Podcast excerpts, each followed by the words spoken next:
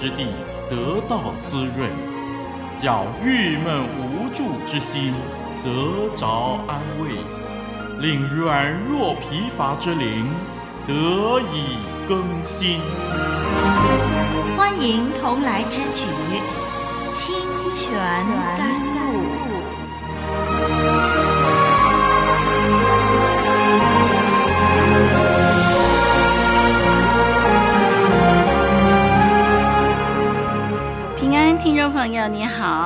我是丽文，欢迎收听活水之声所制作的节目。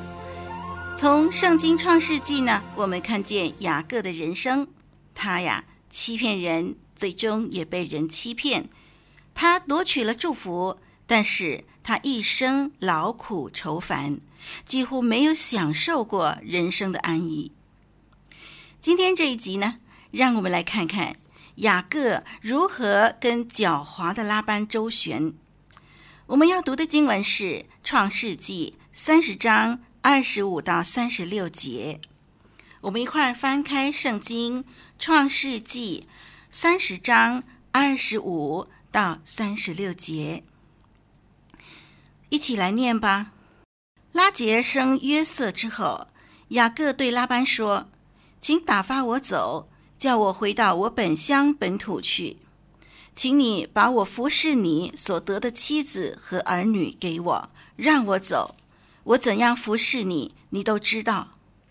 拉班对他说：“我若在你眼前蒙恩，请你仍与我同住，因为我已算定，耶和华赐福于我是为你的缘故。”又说：“请你定你的工价，我就给你。”雅各对他说：“我怎样服侍你，你的牲畜在我手里怎样，是你知道的。”我未来之先，你所有的很少，现今却发大众多。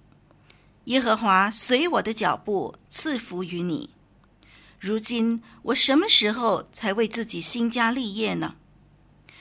拉班说：“我当给你什么呢？”雅各说：“什么你也不必给我，只有一件事，你若应承，我便仍旧牧放你的羊群。”今天我要走遍你的羊群，把绵羊中凡有点的、有斑的和黑色的，并山羊中凡有斑的、有点的都挑出来。将来这一等的，就算我的工价。以后你来查看我的工价，凡在我手里的山羊不是有点有斑的，绵羊不是黑色的，那就算是我偷的。这样便可证出我的公义来。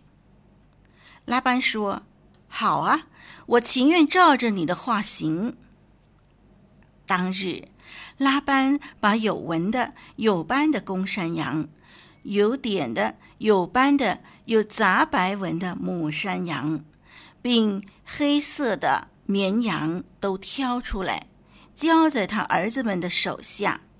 又使自己和雅各相离三天的路程，雅各就牧放拉班其余的羊。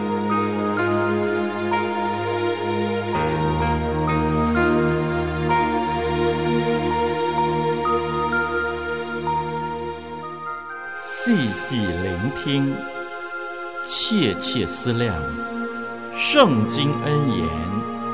生命真光。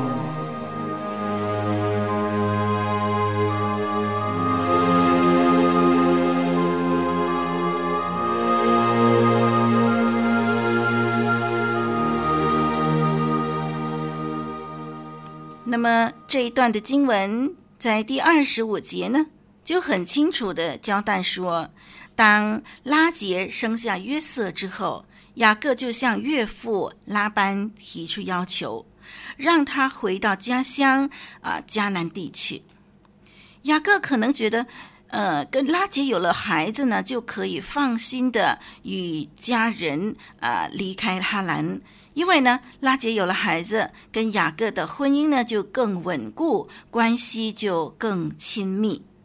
很明显的，先前商议好的十四年啊，快要完结了，所以雅各已经快要完成了合约上的规定，他就想回迦南去喽。雅各对拉班说：“请打发我走。”一般上呢，这个主人啊，在打发这个奴隶，就是那个有受合约约束的奴隶离开的时候呢，啊，都是会很丰厚的去啊，给这个奴隶牲畜啦、谷物啦，还有就是酒啦之类的啊，就是说让这个呃合约满了的奴隶呢。嗯，离开的时候有一些手上的一些财物呢，可以为自己建立家室。那么这也是一般主人跟奴隶之间都可以有这样的互动和关系。那么更何况我们看到拉班呢，是雅各的舅舅嘛，哈，这是亲戚嘛，是骨肉嘛，所以呢，呃，理所当然。让我们想呢，应该就是说拉班呢也应该嗯很慷慨的，呃，在雅各要离去的时候，给他很多很多的这个酬劳，对不对？好，我们来看事情是不是这样发展呢？第二十六节啊，第二十六节就是雅各呢就向拉班提出要回家乡的时候呢，他就要求拉班答应说，把他的妻子儿女都让他带走。呃，他觉得说这就是他这几年服侍拉班的时候，他所得的这些的东西啊，就是妻子儿女是他所得到的。那么他希望把这些呢是属于他的要带走。他说：“我怎样服侍你，你都知道。”他暗示拉班说，他因为妻子儿女的缘故呢，很忠心的服侍拉班十四年。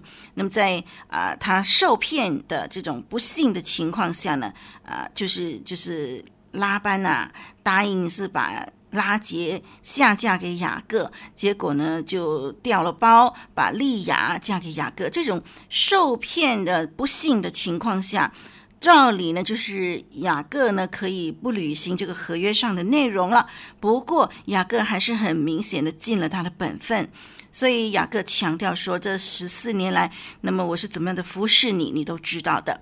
好，那第二十六节这里呢，说到“服侍”这个字的字根呢，一再的出现，就强调了雅各完成了对拉班的义务。现在呢，他准备带着家人离开故乡了。在雅各的心里头，他知道神已经赐给他一个家庭。现在呢，他呃又履行了跟呃拉班合约上的要求。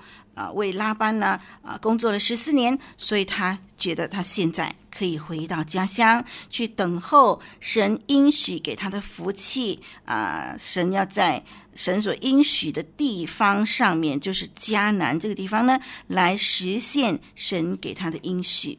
好，第二十七节说，拉班对他说：“我若在你眼前蒙恩。”这句话在华文圣经新译本的翻译呢，是“我若蒙你赏脸”，那么这就是一般在这个谈判的时候的客套话了啊。拉班说：“请你仍与我同住，因为我已算定耶和华赐福于我是为你的缘故。”哎，拉班呢舍不得放弃这位能干又免费的劳工，他想尽办法要继续占雅各的便宜。拉班虽然狡猾，但是有一点呢，他倒是说对了，就是什么呢？他承认他现在的富足啊，是因为神赐福给他的女婿。拉班说：“我已算定。”好，“算定”这个字啊，新译本呢就翻译说：“我得了神旨，就是神的旨意啊，我得了神旨。”英文 NIV 圣经翻译为 "I have learned by divination that the Lord has blessed me because of you." 啊，算定这个字啊，就是关照、占卜的意思了。拉班从他自己的宗教信仰当中呢，占卜而得到的一个结论，呃，他知道他今天的富裕蒙福是因为雅各，那么所以拉班是透过占卜得到这个结论。好，我们谈到这里的时候呢，我们要非常留意这件事情啊。许多米索不达米亚的这个经外文献就谈到占卜，由于占卜呢是假设人可以利用神来替他服务，而不是相信神对人有带领、有美意。同时呢，占卜是跟邪灵接触，人尝试用不同的方法想要知道隐秘的事情，啊，利用一些器具啦。解说那些呃看到的一些的征兆啦，或者是借着灵界的势力，那么这些的行为都是神严格禁止的，因为这样的行为反映出异教的观念，认为这个世界是由邪灵势力所控制，明显的不降服于神的主权管制之下。神禁止人占卜，任何人占卜。都是得罪神的，邪灵透过占卜传假的信息，误导人、陷害人，让人陷入骗局当中，让人远离神。好，我们知道了这样的一个大前提，然后我们来看一些特殊情况，在某些时候，呃，这些邪灵在人占卜的时候呢，邪灵也无从自主。因为神介入，使神要成就的事情不受拦阻。因为有的时候占卜巫术也显明了一些的事实、一些预言，还有神的计划。比如说，在撒母耳记上有关扫罗王来找交鬼的妇人，那么他所找来的邪灵假冒死去的撒母耳，啊，就说出了战争的结局。结果所说的发生了。啊，另外呢，巴兰先知本来是要说咒诅以色列民的话，结果却说出了祝福的话。拉班在占卜当中呢，发现他的成功是因为神赐福给雅各。啊，我们都看到这些呢，就是一些的事实。我们刚才说，我们不可以去占卜得罪神。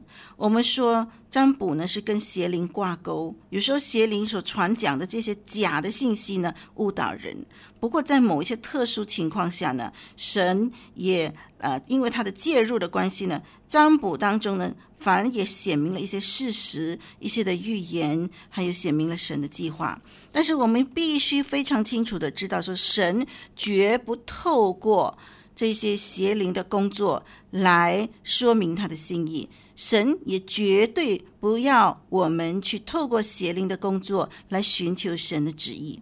所以，一方面灵界呢，在某个时候就说神呢去介入、去掌管、去控制，但是。呃，无论是怎么样的情况呢，我们都不可以在这件事情上有挂钩。让我们再强调，我们是跟随神的人，我们有任何事情都可以直接求问神，而不需要靠巫术占卜来交鬼得罪神。即使有时候不信靠神的人用巫术占卜说准了一些事情，那么巫术呢，绝大多数的时候是一派胡言的。我们的生命前途不仰赖邪灵，所以我们对于出自邪灵的话可以一概不理会。我们不能占卜得罪神，也不该受这些巫术所发的预言影响身心，而是凡事仰望交托主。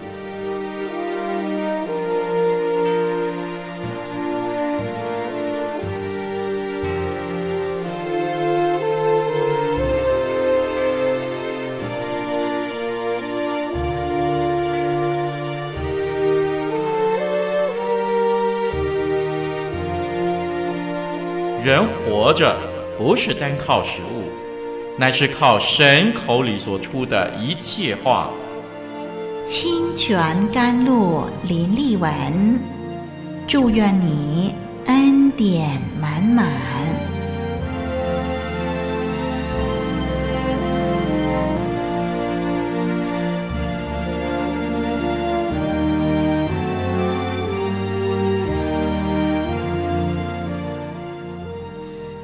那呢，我们看见就是他从他的占卜算定啊，就是知道说他的富裕来自啊雅各，那么神是因着雅各祝福他的家庭，所以拉班就强留雅各，因为呃，他希望呢，这个雅各呢继续跟他在一起啊，他就能够享受富裕了。我们来看第二十八节，如果雅各肯留下的话呢，拉班甚至愿意跟雅各讨论工价。哎，你可以看到，现在才来谈工价哦，可见啊，过去的十四年，雅各所付出的只是换得两个妻子、两个妾以及儿女，除此以外，他没有从拉班那儿呢获得任何的酬劳。拉班呢就想借着雅各呢来利用神满足自己的贪念。拉班留雅各不是真心的想祝福雅各。那么雅各呢，也陈述神以他的缘故呢，呃，就是祝福拉班，呃，赐福，呃，这个字呢，在二十七节，在第三十节呢，都重复了，就是呃，说明呢，呃，这个拉班的财富增加的真正源头呢，是雅各与拉班同住。神因雅各赐福拉班，在三十一到三十四节呢，我们注意看这里呢啊，我们就看到说哦，他们双方呢都承认富足来自神的赐福，所以他们就互相啊有一些的协议。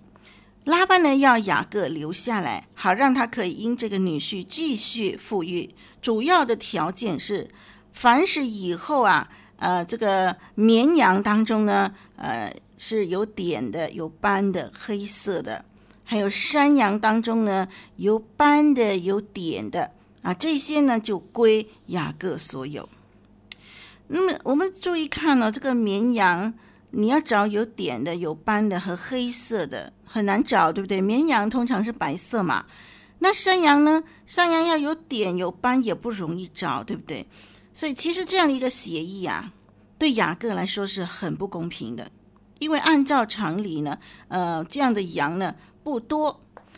那雅各之所以提出这个可能会令自己吃大亏的条件，他的计划是充满风险的。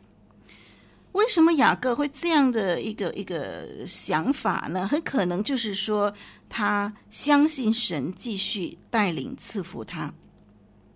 我们看见呢。呃，接下来后面的经文所记载呢，我们就看到真的以后呢，雅各呢真的得到很多有点的、有斑的和黑色的绵羊，这是很不寻常的哦。还有呢，他也真的得到了很多这个有斑有点的山羊。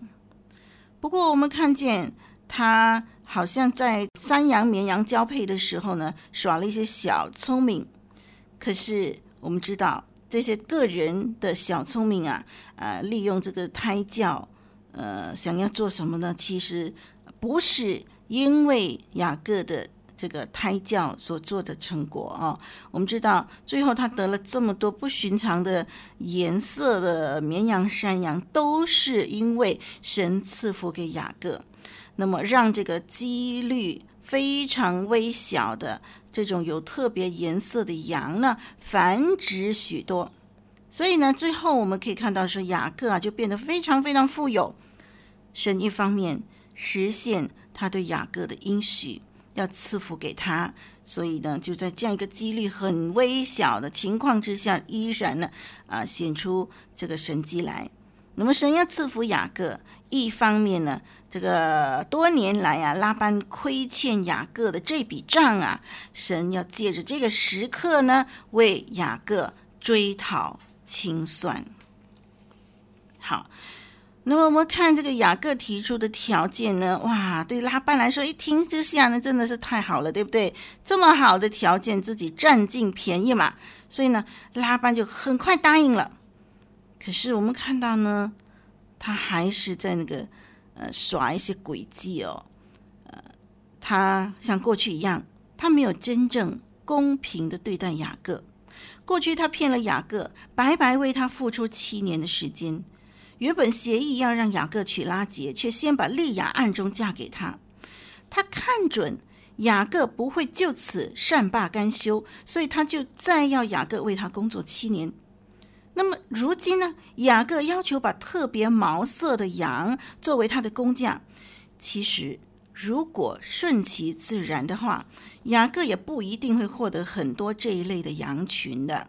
我们刚才说嘛，因为特别毛色的这种羊是属于不普遍现象嘛，那所以顺其自然的话，雅各也赚不多的，拉班怎么会吃亏呢？